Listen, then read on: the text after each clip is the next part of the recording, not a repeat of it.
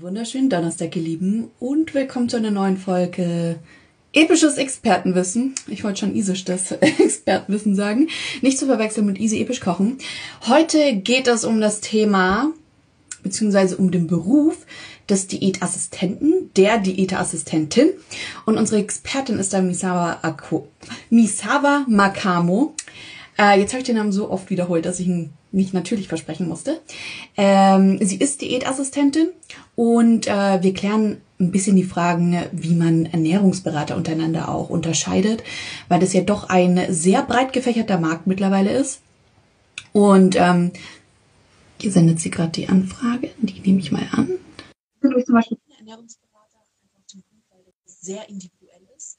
Und ähm, von daher, falls euch das interessiert, ist das euer Livestream sozusagen. Hi! Hallo! Perfekt, kannst du mich hören? Ich kann dich hören, du kannst mich hören? Ja, sehr Perfekt. gut. Cool, danke, dass du dir Zeit genommen hast, heute mit uns zusammen diesen Livestream zu machen und uns ein bisschen über den Beruf Diätassistentin aufzuklären. Ich würde sagen, stell du dich doch einfach mal vor, weil wir haben uns tatsächlich auch davor noch kein einziges Mal wirklich gehört gehabt. Genau, genau. Ja, also hallo an alle und danke, dass ich da sein kann, also auch an euch. Ich bin Misawa Makamo, ich bin 23 Jahre alt, wohne in Marburg jetzt seit vier Jahren und ich habe mir angewöhnt, immer am Anfang gleich ein bisschen so einen Eisbrecher zu machen, mein Lieblingsessen zu sagen und mein Lieblingstier. und okay, ähm, ja, mein Lieblingsessen ist Käsekuchen aber auch gerne mhm. in vegan. Und meine Lieblingstiere sind Elefanten. Lustigerweise, man sieht sogar da, da hängt auch ein Elefant schon an der Wand. Stimmt, ja. genau. Ja, aber es soll nicht nur um mich gehen, sondern eben auch um meinen Beruf.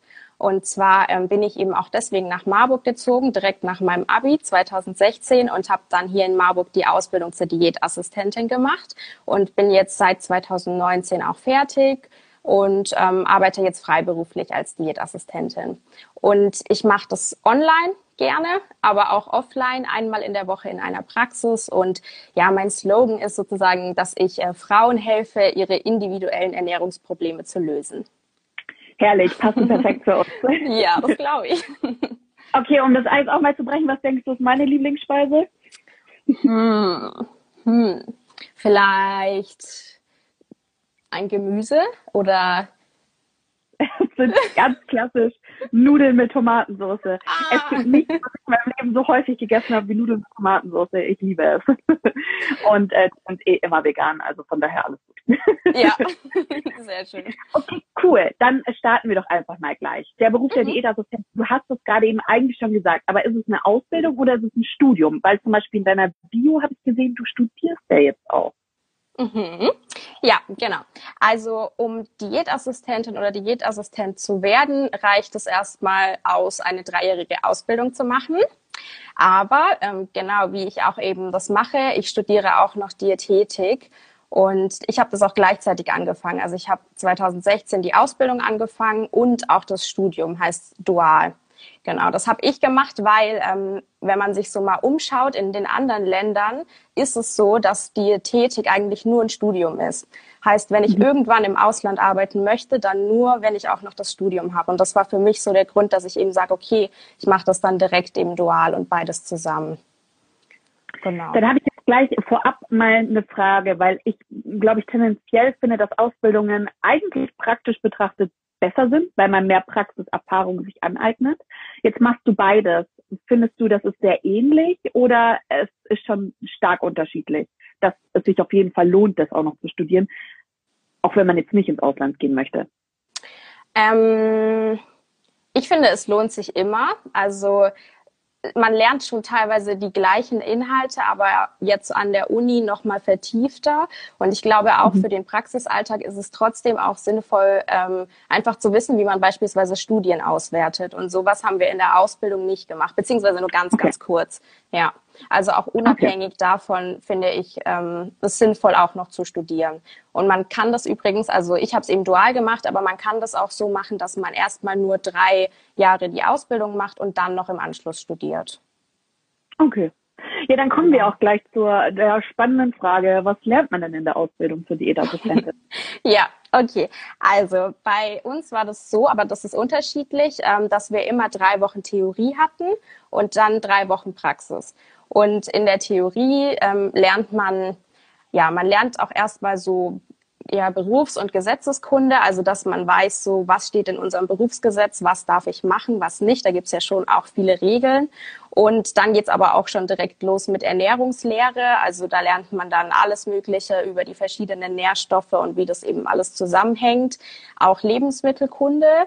Äh, also da haben wir uns wirklich alle Lebensmittelgruppen hintereinander angeschaut und was da zu beachten ist. Und viel auch im medizinischen Bereich. Also Anatomie und Physiologie gehört dazu, genauso auch Krankheitslehre, dann später noch die spezielle Krankheitslehre, also welche Erkrankungen einfach wirklich für unseren Beruf relevant sind. Und äh, die Diätetik, also das ist das Hauptgebiet, so wie kann man Krankheiten therapieren, das ist Diätetik. Ähm, genau, dann auch Biochemie, Biochemie dann mit Bezug auf Ernährung. Ähm, Hygiene und Toxikologie ist auch ein Fach und ja auch so Betriebslehre, Krankenhausbetriebslehre. Also das ist erstmal so die Theorie. Und in der Praxis ist es so, dass man Lehrküchen hat. Also wir hatten erstmal sieben Wochen Vollkost-Lehrküchen, wo man so ganz normale Küchengrundtechniken erlernt und dann aber auch Diätetik-Lehrküchen. Das bedeutet, wie koche ich ähm, salzarm beispielsweise oder wie koche ich oder wie backe ich glutenfrei, so dass es immer noch ähm, nicht total bröselig ist, sondern dass es eben schmeckt und ähm, auch viele Einsätze eventuell auch zu viele Einsätze in der Großküche. Also wo man dann auch nochmal da lernt, was, was ist da alles so zu tun. Und genau, bei uns ist es eben so gewesen, also ich habe ja die Ausbildung ähm, direkt am Uniklinikum gemacht und wir hatten mhm. dann auch immer die Praxiseinsätze im Klinikum. Heißt dann mhm. beispielsweise in der ganz normalen Ernährungsberatung auf Station, also dann sind wir mitgegangen auf die Stationen, aber auch in der Säuglingsernährung, da haben wir dann Muttermilch angereichert oder also Pränahrung selbst hergestellt und auch in der Kinder- und Jugendpsychiatrie waren wir auch noch, also schon relativ umfassend. Und was auch noch dazu gehört, ist ein Pflegepraktikum, das erstmal dann gar nichts direkt mit Ernährung zu tun hat, aber wo man dann einfach auch nochmal lernt, wie läuft das ab in so einem Krankenhaus, weil wenn ich in der Küche arbeite, muss ich wissen, wie auf Station dann überhaupt das Essen ankommt. Genau. Abgefahren, vor allem, weil ähm, die folgenden zwei Fragen haben sich ja daraus jetzt eigentlich schon ergeben. Du hast ja schon erzählt gehabt, dass es drei Jahre lang geht, diese Ausbildung, was ich ja Ganz schon genau. finde, das ist ja schon relativ lange. Mhm. Also Feli und ich studieren ja Ernährungswissenschaften und die Regelstudienzeit mhm. auch rein theoretisch drei Jahre. Wir machen es äh, quasi im Epifood her, deswegen wird es bei uns wahrscheinlich länger dauern. Ja. das erste Fach Physik und Chemie ist und das äh, sehr viel Zeit in Anspruch nimmt. Ähm, und auch, ähm, weil du gerade das schon gesagt hast, dass ihr in Kliniken eigentlich auch schon eure Praxis ausübt, dann gehört ja das im Endeffekt auch quasi dazu, äh, was man danach arbeiten kann. Du arbeitest mhm. jetzt nicht in der Klinik. Also was, welche Option hat man nach dieser Ausbildung? Was kann ich danach machen? Mhm. Genau, also man kann den Weg wählen, den ich auch gewählt habe und in die Ernährungsberatung gehen und in die Ernährungstherapie. Das kann man natürlich machen, indem man sich selbstständig macht beziehungsweise freiberuflich arbeitet, dann mit eigener Praxis oder auch im Online-Bereich, wie auch immer. Aber man kann natürlich auch in die Ernährungsberatung gehen und dann in einer Reha-Einrichtung arbeiten oder in Krankenhäusern oder so. Das ist aber nur ein Teilgebiet. Also es gibt auch Kolleginnen, die beispielsweise im Verpflegungsmanagement arbeiten, also dann eher so die Organisation in einem Krankenhausbetrieb übernehmen und dann auch so Sachen machen wie Kostenkalkulation, Wareneinkauf, was brauchen wir für bestimmte diätetische Vorgaben. Und ähm, ein weiterer Bereich ist auch noch der Bereich Public Health also so die Gesundheitsförderung im Allgemeinen. Da gibt es äh, Kollegen und Kolleginnen, die dann auch so betriebliches Gesundheitsmanagement betreiben und dann in Firmen beispielsweise Gesundheitstage anbieten und so in die Richtung gehen.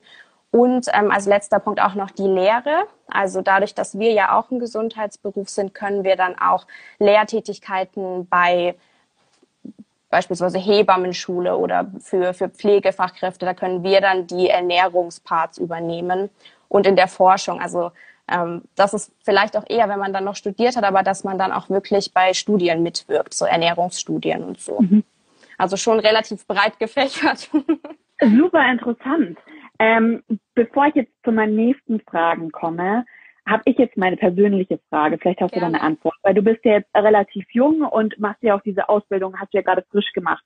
Mhm. Wie ist das hast du Ahnung, wie das damals war, solche Ausbildungen? Weil, und jetzt ähm, kommt nur ein Beispiel, ist schon ein bisschen länger her, aber ich habe eine Bekannte, die war auch schon mal in einer ähm, Magersuchtklinik mhm. und die hat mir erzählt, was sie da zu essen bekommen. Und ich bin ja selber, ich hatte jahrelang äh, Magersucht und Bulimie, deswegen habe ich da auch eine Therapie hinter mir, aber die nicht in der Klinik war, sondern wo ich selbst aufarbeiten musste.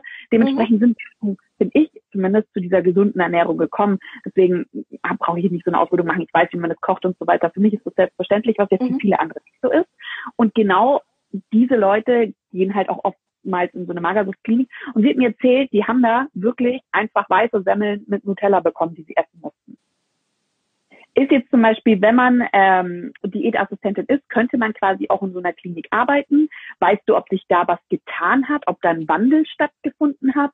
Oder kannst du das gar nicht wirklich sagen, weil du jetzt zu frisch dabei bist? Ich kann was dazu sagen. Ich würde auch gerne was Positiveres dazu sagen. Ähm, aber ich glaube, dass das schon auch teilweise ein Problem ist, dass ich glaube, das hat damit was zu tun, dass der Stellenwert von Ernährung teilweise im medizinischen Bereich noch nicht so hoch ist und deswegen die Kosten auch einfach nicht so hoch sind. Und wenn man für einen Patienten oder eine Patientin, egal ob im Krankenhaus oder ähm, in der Psychiatrie, nur für die Verpflegung zwei, drei Euro pro Tag hat, dann kann man da nicht so viel machen und das ist super schade. Aber ich glaube, da ist auch auf jeden Fall noch Luft nach oben. Ja. Und bestimmt hat sich was geändert. Das ist ja schon allein, wenn ich jetzt mit meinen Freundinnen und Kolleginnen rede, merke ich schon, wir haben ein ganz anderes Mindset, als es vielleicht vor 40 Jahren noch war. Also den Beruf gibt's ja schon echt lange. Aber trotzdem, ja. ja, wie gesagt, es gibt noch so viel, was man da ändern kann. Und ich glaube, das müsste da wirklich eher auf der Ebene anfangen, dass akzeptiert wird, dass wenn man einfach mit der Ernährung ansetzt, dass man ja dann auch bei den Medikamenten und so viel mehr Geld einsparen kann. Aber das Umdenken ja. muss erst stattfinden. Ja, total. Gut, dann äh, kommen wir jetzt mal wieder zu dir zurück. Wie sieht denn so dein Arbeitsalltag aus? Weil du bist jetzt nicht in der Klinik, sondern eben selbstständig. Mhm, genau. Also dadurch, dass ich eben noch studiere, ich bin übrigens im zehnten Semester, also es ist auch lange. Regelstudienzeit ist, ist dabei aber neun, also neun Semester sind mhm. normal, weil wir, also weil das ja dual ist. Genau, deswegen ja. geht das auch ein bisschen länger. Und ähm, genau, dadurch, dass ich eben noch studiere, ist es bei mir auch ein bisschen anders. Also ich habe versucht, ähm, Tage mir einzubauen, wo ich einfach nur Uni mache aber feste mhm. Tage auch für die Selbstständigkeit. Das ist bei mir der Mittwoch, weil ich mittwochs eben immer in der Praxis bin. Und da sieht es dann so aus, dass ich meistens vormittags dann eher erstmal mich mit meiner Kollegin bespreche, die mit mir gemeinsam in der Praxis ist. Und dann gegen äh, Nachmittag habe ich dann Beratungen. Und ähm, da ist es so, die gehen meistens eine Stunde, ja, oder sagen wir eine halbe bis eine Stunde, je nachdem, welche Einheit es ist. Und danach ist wichtig, dass ich auch immer noch Zeit einplane für die Dokumentation. Also ich würde mir jetzt nie direkt ähm, zwei Beratungen komplett eng aneinander machen, vor allem weil ich noch am Anfang bin und so viel noch lernen muss. Ähm, heißt, ich mache auch eigentlich am Tag nur höchstens zwei Beratungen aktuell. Und mhm. ansonsten, dadurch, dass ich im Online-Bereich auch viel mache, das wisst ihr bestimmt, das nimmt viel Zeit in Anspruch. Und ähm, ich habe auch noch einen Podcast, der dann auch bespielt werden möchte. Und ja, so viele Online-Events, viele Online-Treffen, Netzwerken, solche Sachen. Es gibt zum Glück jetzt auch unter uns DiätassistentInnen viele Netzwerktreffen und so, wo ich dann auch immer dabei bin. Und genau, ich glaube, es ist vielleicht auch nicht unbedingt der klassische Weg einer Diätassistentin, aber es ist entspannt, weil ich trotzdem das so einfach gestalten kann, wie ich möchte. Du hast es ja gerade schon angesprochen, du schaffst vielleicht zwei äh, Patienten, nenne ich es jetzt mal, mhm. ähm, pro Tag. Äh, das ist ja auch ein Grund, warum wir zum Beispiel, wir sind keine Ernährungsberater, wir bezeichnen uns auch nicht als Ernährungsberater, weil ich voll deiner Meinung bin, du musst ja extrem viel Zeit für eine Person nehmen. Wie du vorhin mhm. schon gesagt hast, es ist halt sehr stark individuell. Wir stehen ja auch für eine sehr stark individuelle Ernährung und wollen halt einfach die Möglichkeiten zeigen und dass selbst mhm. wenn du gewisse Allergien hast, kannst du trotzdem noch lecker essen. Das ist alles möglich in dem Bereich. Aber halt, es ist sehr individuell. Also man kann jetzt nicht sagen, Mandeln sind gesund, deswegen ähm, trag die in deinen Ernährungsplan ein, weil wenn du sie nicht verträgst, nicht genau. gesund. Genau. Und da komme ich jetzt zu einer sehr wichtigen Frage, warum ich das auch so toll finde, hier ein bisschen darüber aufzuklären. Was unterscheidet dich jetzt von den anderen Ernährungsberatern. Mhm. Weil soweit ich weiß, dass du ja auch ärztlicher Teste annehmen und quasi Krankheiten sozusagen beraten, was ja andere Ernährungsberater nicht dürfen, was viele gar nicht wissen. Mhm. Das ist ja schöne Frage.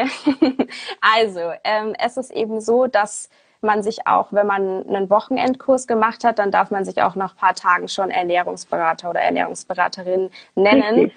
Und ich denke, wenn man jetzt gehört hat, was wir alles gelernt haben und dass wir drei Jahre eine Ausbildung gemacht haben, kann man schon auch nachvollziehen, wieso wir da manchmal dann ein bisschen vorsichtig sind und wieso wir auch sagen, wir sind, wir sind schon in irgendeiner Art und Weise auch Ernährungsberaterinnen, aber eben nicht nur. Und ähm, ja, unser, unsere Berufsbezeichnung Diätassistent, Diätassistentin ist gesetzlich geschützt und es zählt auch offiziell eben zu den Gesundheitsfachberufen. Das bedeutet, dass wir, wie du eben schon gesagt hast, eben auch eng mit Ärzten oder Ärztinnen zusammenarbeiten.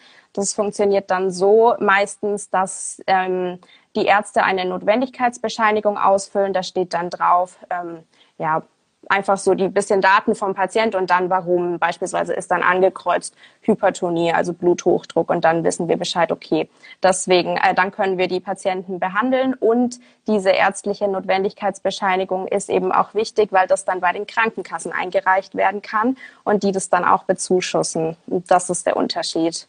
Ja. Ah ja, da hast du auch gleich meine allerletzte Frage, glaube ich, beantwortet. also wird es komplett von der Krankenkasse auch ab und zu übernommen oder tatsächlich nur teilweise?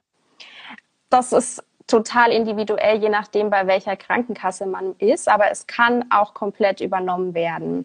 Ja, also ja, es ist schwierig. Also ich habe aktuell fünf Patienten und davon müssen, glaube ich, zwei einen geringen Eigenanteil zahlen und bei den anderen wird das übernommen. Ähm, aber da muss man einfach, also wenn jetzt jemand zu mir kommt, dann, dann reichen wir das gemeinsam bei der Krankenkasse ein und die geben dann Bescheid, wie viel sie, sie bezuschussen. Aber das ist dann auch vorher immer schon klar. Aber es gibt auch ähm, also bei zwei Erkrankungen oder Indikationen, da dürfen die Ärzte eine wirkliche Verordnung machen, weil da mhm. ist es schon anerkannt, dass das ein Heilmittel ist. Also da ist die Ernährungstherapie ein Heilmittel und das ist bei Mukoviszidose und bei angeborenen Stoffwechselerkrankungen. Also da wird es mhm. zu 100 Prozent übernommen. Das ist safe. Okay. und wir hoffen und, natürlich, ähm, dass es mehr wird. Ja, ich finde es auch super wichtig. Also ja. ganz ehrlich, ich meine, das, was wir unserem Körper zuführen, ist das Baustein, sind die Bausteine für unsere komplette Gesundheit. Deswegen ist es für mich manchmal, äh, muss ich schon zugeben, unverständlich, dass das andere Leute nicht verstehen, weil es für mich so logisch ist. Ja, du kannst ja nicht logisch. Luft oder aus Leere kannst du ja nicht irgendwie Gesundheit aufbauen, so wie zum Beispiel nehmen wir mal Weißzucker, das ist ja nichts außer Energie. Mhm. Ähm, mhm. Ganz kurz eine Frage, weißt du, was der Unterschied ist zwischen der Dia Diabetesassistentin und der Diätassistentin? Gibt es da einen Unterschied? Ähm, naja, im Endeffekt, also eine Diabetesassistentin ist also das ist eine Weiterbildung. Ich glaube, das ist okay. nicht zu 100 Prozent, aber ich glaube, das kann man entweder machen, wenn man sowieso schon Diätassistentin ist oder eine andere Qualifikation hat ähm, in dem Bereich. Aber ich glaube, dass man das auch als, ähm, also als Person aus der Pflege machen kann, dass man dann sagt, okay, ich mache jetzt noch Diabetesberaterin Weiterbildung. Und ja. das ist auf jeden Fall sinnvoll für, für die diabetische Seite, ja. Aber es ist ja, halt ich frage, weil ich eine ja. Bekannte habe, die macht das mhm. als Weiterbildung, weil sie genau. schon äh, nicht Krankenpflegerin, sondern Arzthelferin ist. Genau. Und ich finde es ja gerade extrem spannend, was du erzählst, dass sie da auch in der Praxis lernt äh, beziehungsweise in der Ausbildung lernt, also nicht nur Praxis, sondern auch Theorie. Ähm, von daher wollte ich da, aber es ist quasi, im Endeffekt ist es ein Teilgebiet jetzt auch von deiner Ausbildung, mhm. Diabetes? Okay. Genau, es ist ein okay. Teilgebiet. Also ich kann auch auf jeden Fall ähm, genau, jetzt hat auch noch jemand geschrieben, die ja. Diabetesassistenten können auch Arzthelferinnen sein. Genau. Ja, also es ist ähm, eine Weiterbildung, aber man kann, wenn man sagt, ich will mich wirklich zu 100 Prozent darauf spezialisieren, dann macht es schon auch Sinn, dann als Diätassistentin nochmal die Weiterbildung zu machen, weil dann kann man da nochmal ganz explizit reingehen. Okay. Hier, vielleicht weißt du, weil die Frage gerade reinkam, ich studiere Ökotrophologie ja. und würde gerne wissen, ob ich mit meinem Studium auch diesen Beruf machen kann. Ähm, ja, also wenn man Ökotrophologie studiert, dann kann man natürlich, also man kann ähnliche Tätigkeitsbereiche machen wie auch bei, bei einer Diätassistentin. Allerdings ist es so, dass man, wenn man Ökotrophologie studiert hat, dann erst noch eine Weiterbildung machen muss im Ernährungsberatungsbereich, beispielsweise den DGE Ernährungsberater, weil da äh, teilweise die Qualifikationen fehlen. Aber das kommt auch ein bisschen darauf an, welche Richtungen man wählt in dem Studiengang. Aber ja. an sich ähm, ist es eigentlich also man kann mit dem Ökotrophologie-Studium genau dann das Gleiche machen wie eine Diätassistentin. Es ist nur bisschen über Umwege dann. Ich glaube, es hängt dann auch davon ab, wahrscheinlich, welches Praxissemester man gewählt hat. Mhm, also ich habe genau. jetzt schon ein bisschen geschaut, was ich später mal machen kann ähm, an Praxissemestern. Und äh, da kann man ja dann auch auswählen, ob man zum Beispiel glaubt, uh, ich hoffe, ich kriege mich jetzt nicht zu weit aus dem Fenster, aber ob man tatsächlich auch im, im Krankenhaus oder in Kliniken ein Praktikum machen kann und so weiter. Mhm. Ich glaube, da lernt man auch viel. Aber wie du schon gesagt hast, ihr habt ja auch sehr viel gekocht und mhm. so weiter. Das, das fehlt natürlich im Ökotropologiestudium und das kann man nicht durch Lesen lernen, sondern da muss man wirklich nee. in der Küche stehen und das auch machen. Genau, das zum einen und auch wirklich, also das habe ich vorhin, glaube ich, gar nicht gesagt. Wir haben auch noch Beratungsunterricht ähm, im dritten Lehrjahr, wo wir dann wirklich so verschiedene Beratungstechniken lernen ähm, und auch dann so Stunden, wo wir dann immer, also einer spielt Patient und die andere Person spielt ähm, Beraterin und das wird dann, wurde dann auch immer gefilmt, dann mussten es alle zusammen anschauen und das ist natürlich am Anfang voll aufregend, aber auch eine richtig gute Übung einfach. Und dieses praktische ähm, ist, glaube ich, auch nicht im Ökotrophologie-Studium. Oder ja, vielleicht nur geringer. Ja, wahrscheinlich gering und halt eben, also blödes Beispiel, aber ich finde ja auch, ähm, jetzt zum Beispiel im Homeschooling habe ich das gemerkt, Lehrer lernen ja sowas auch, also so pädagogische mhm. äh, Werkzeuge mehr oder weniger, die braucht man einfach um genau. zum Beispiel im Homeschooling ein Kind das näher beizubringen. Genauso braucht man es halt eben als Ernährungsberater. Weil ganz oft ist man so selbst in sich eingefahren, dass man gar nicht versteht, warum versteht das der andere nicht. ja, und das Ding ist auch, also die meisten Leute, die zu mir kommen, wissen ja auch, was eine gesunde Ernährung ist. Es geht ja um die Umsetzung und darum ja. auch zu motivieren, dass sie es dann auch wirklich umsetzen. Und das Wissen ist meistens schon vorhanden. So. Und da ist es halt wichtig, dass man da auch die richtigen Techniken hat und die richtigen Fragen stellt. Wem würdest du denn jetzt empfehlen, ähm, sich an den Diätassistenten zu wenden? Mhm. Ähm, also ich persönlich finde ja, dass es keine Erkrankung gibt, wo man nichts mit Ernährung machen kann. So manchmal überlege ich, denke mir dann so, nee, aber da kann man äh, immer, immer kann man was machen. Heißt, ähm, wenn man irgendwelche Beschwerden hat, äh, dann kann man auf jeden Fall ein, also den Arzt oder die Ärztin fragen, ob man da was mit der Ernährung machen kann und sich ähm, dann diese ärztliche Notwendigkeitsbescheinigung holen. Also ich wüsste jetzt ehrlich gesagt fast gar nichts, wo man das ausschließen kann. Und was mir auch wichtig ist zu sagen, es geht hier auch gar nicht nur um die gesunde Ernährung, sondern es geht um eine Diätetik. Also mein Lieblingsbeispiel ist da die Nierendiätetik. Also bei Patienten, die irgendwas mit der Niere haben, da empfiehlt man ja eine Ernährung, die phosphatarm ist und auch kaliumarm. Das heißt sehr, sehr wenig Gemüse, keine Vollkornprodukte, nur Weißmehl, ähm, cool. helle, helle Sachen, einfach weil das das ist, was die gerade brauchen. Und da kommt man auch einfach nicht so drauf, dass das jetzt die Ernährung ist. Dafür muss man eben wirklich Expertinnen oder Experten da mit an, an die Hand nehmen. Und auch beispielsweise bei ja, so bei Krebserkrankungen, auch da ist es wichtig. Also ich finde, wenn man im Umfeld, im eigenen Umfeld da jemanden hat, dann sollte man auf jeden Fall auch immer sagen, hast du eine Diätassistentin oder bist du in Ernährungstherapie, weil man kann immer was machen.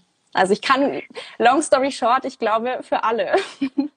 ja. Aber man braucht eine ärztliche Bescheinigung. Ja. Okay. Also ich genau. könnte jetzt nicht quasi äh, dir schreiben, so hey, ich würde das gern bei dir machen, äh, aber ich habe keinen Bock zum Arzt zu gehen, kannst du mich trotzdem beraten? Sondern nee, das, man muss das erst den Weg über einen Arzt machen. Genau, also ich kann dich beraten im präventiven Bereich. Ich kann dir alles Mögliche sagen zur gesunden Ernährung oder Ernährung in der Schwangerschaft und solche Sachen. Aber alles, was mit einer Erkrankung zu tun hat, da brauche ich dann vorher eine ärztliche Notwendigkeitsbescheinigung. Okay, interessant.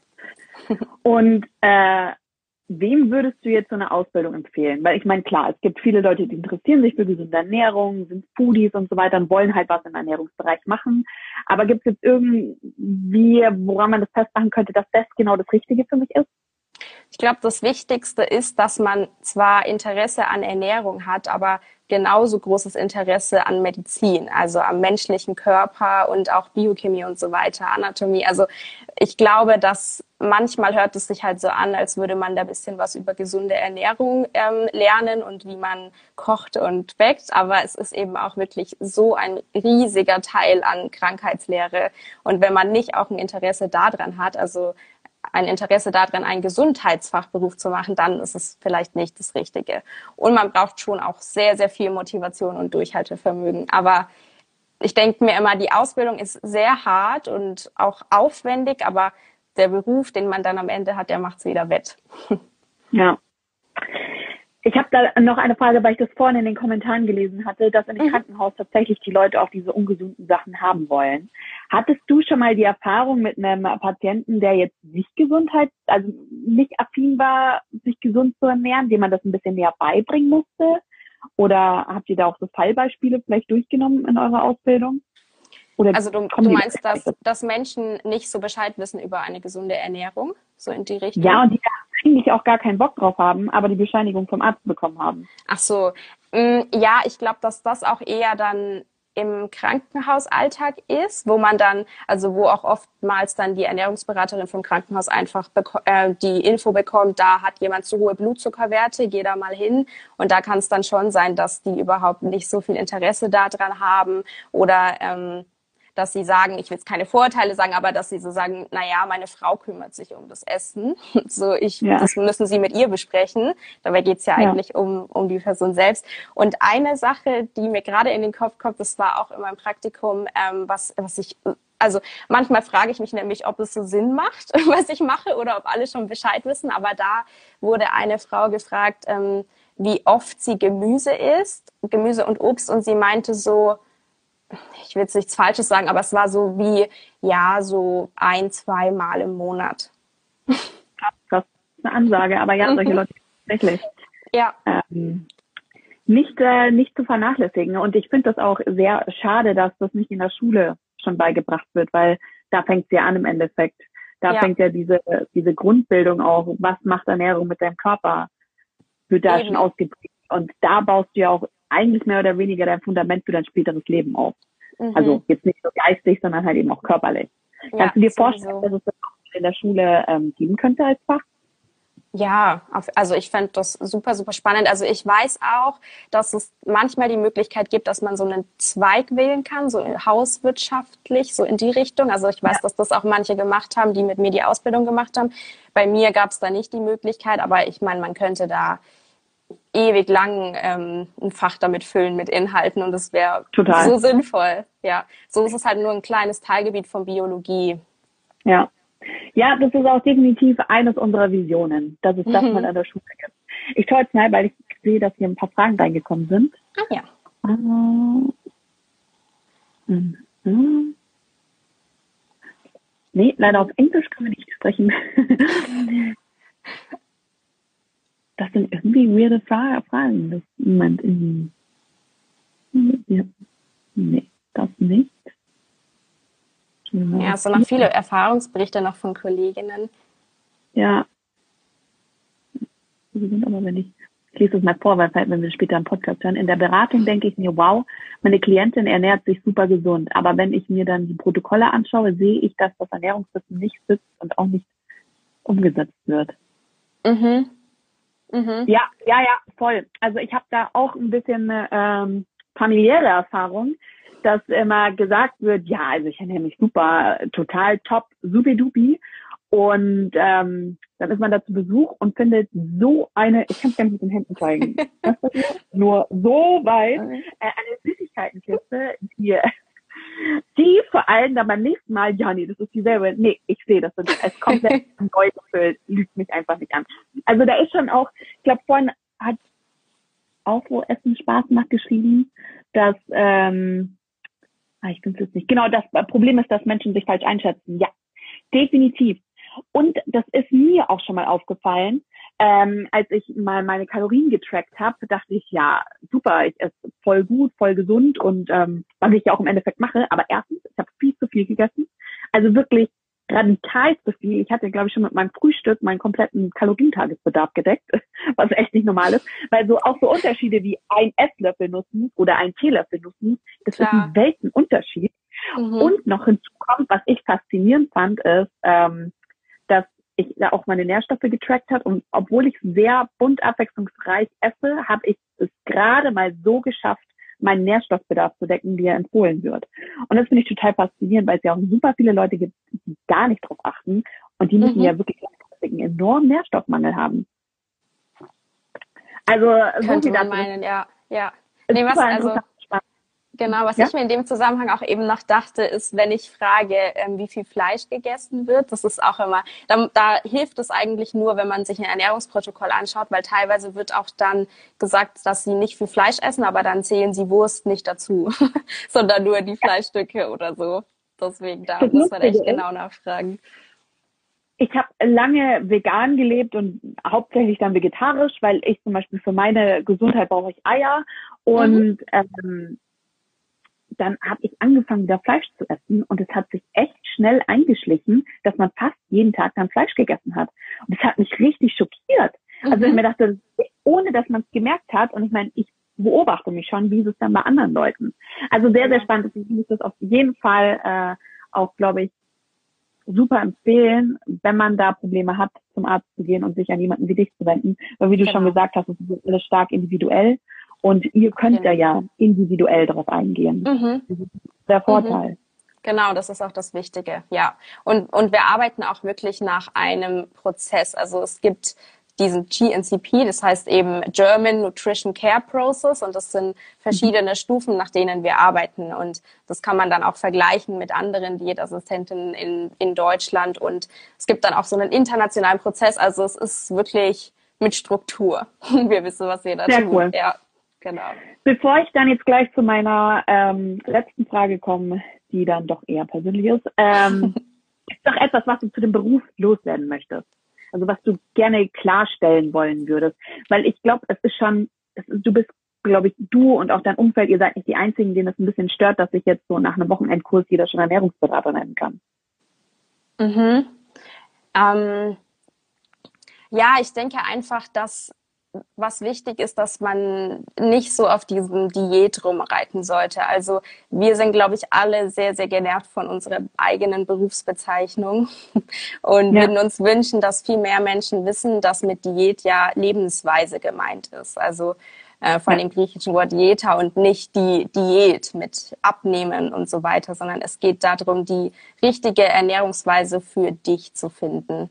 Und ja ja, ich glaube, dass wir da aber auch auf einem guten Weg sind und in nächster Zeit einfach noch mehr in die Sichtbarkeit gehen, weil ähm, dass Ernährungsberater ja irgendwie präsenter sind, liegt ja auch daran, dass sie anscheinend sichtbarer sind. Also ich will da nämlich auch gar nicht die schlecht reden, da gibt's auch bestimmt gute, sondern sicher. genau, ja. Das wollen wir gar nicht sagen, aber es ist halt sehr verschwimmt. Genau. Ja, deswegen für mich ist das Wichtige einfach auch, wenn jetzt andere Kolleginnen zuschauen, dass wir einfach sichtbarer werden und für, für die, die es eben nicht sind, dass ihr auch weiterträgt, dass ähm, Diätassistent nichts mit der klassischen Diät zu tun hat. Sehr cool. Dann ähm, noch äh, die finale Frage, deine Top 3, ich nenne sie jetzt mal EP Foods statt mhm. Ja. Lebensmittel. okay. Ja, ich bin aber also auch noch durch euer EP-Food-Highlight gegangen und dachte mir so, ja, ja, ja, aber ich habe mir jetzt drei rausgesucht. Und zwar sind das ähm, als erstes die Hülsenfrüchte, die mhm. ich liebe sie einfach. Also ich lebe ja oh, auch vegetarisch und so, also ich habe vorher noch überlegt, ich glaube fast täglich, dass ich irgend, irgendwelche davon esse. Also die gehören auf jeden Fall dazu.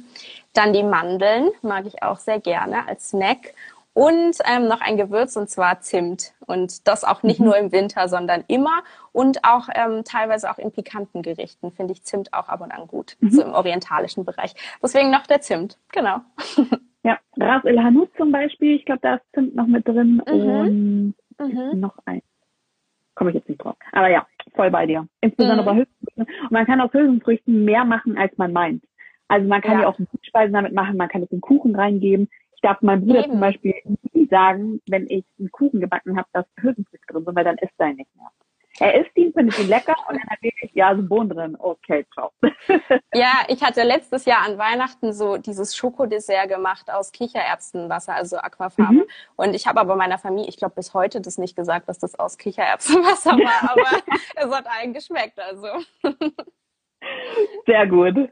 Ja. Okay, dann würde ich sagen, ähm, hat mir mega viel Spaß gemacht. Mir auch. Danke für deine Kompetenz und das war sehr, ja, sehr erleuchtend auch. Also Schön. Sehr, das freut mich. Ich habe schon gesehen in deiner Story, ihr versucht das ja auch ein bisschen weiterzutreiben, wie du jetzt gerade eben schon gesagt hast, dass die Sichtbarkeit auch von Diätassistentinnen ähm, in Vordergrund gerückt werden und auch eben, was der Beruf tatsächlich bedeutet. Deswegen viel Erfolg auch weiterhin. Danke. Ich hoffe, wir hören uns nochmal, sehen uns nochmal und ähm, wünsche dir jetzt noch einen schönen Tag. Ähm, danke fürs Zuhören, auch aus meiner Community. Danke für eure Zeit, ja. für eure Fragen und Kommentare. Möchtest du noch was sagen abschließend? Ähm, ja, auch einfach nur Danke an euch und an, an eure gute Arbeit. genau. cool. Dann äh, Tschüss. Ciao.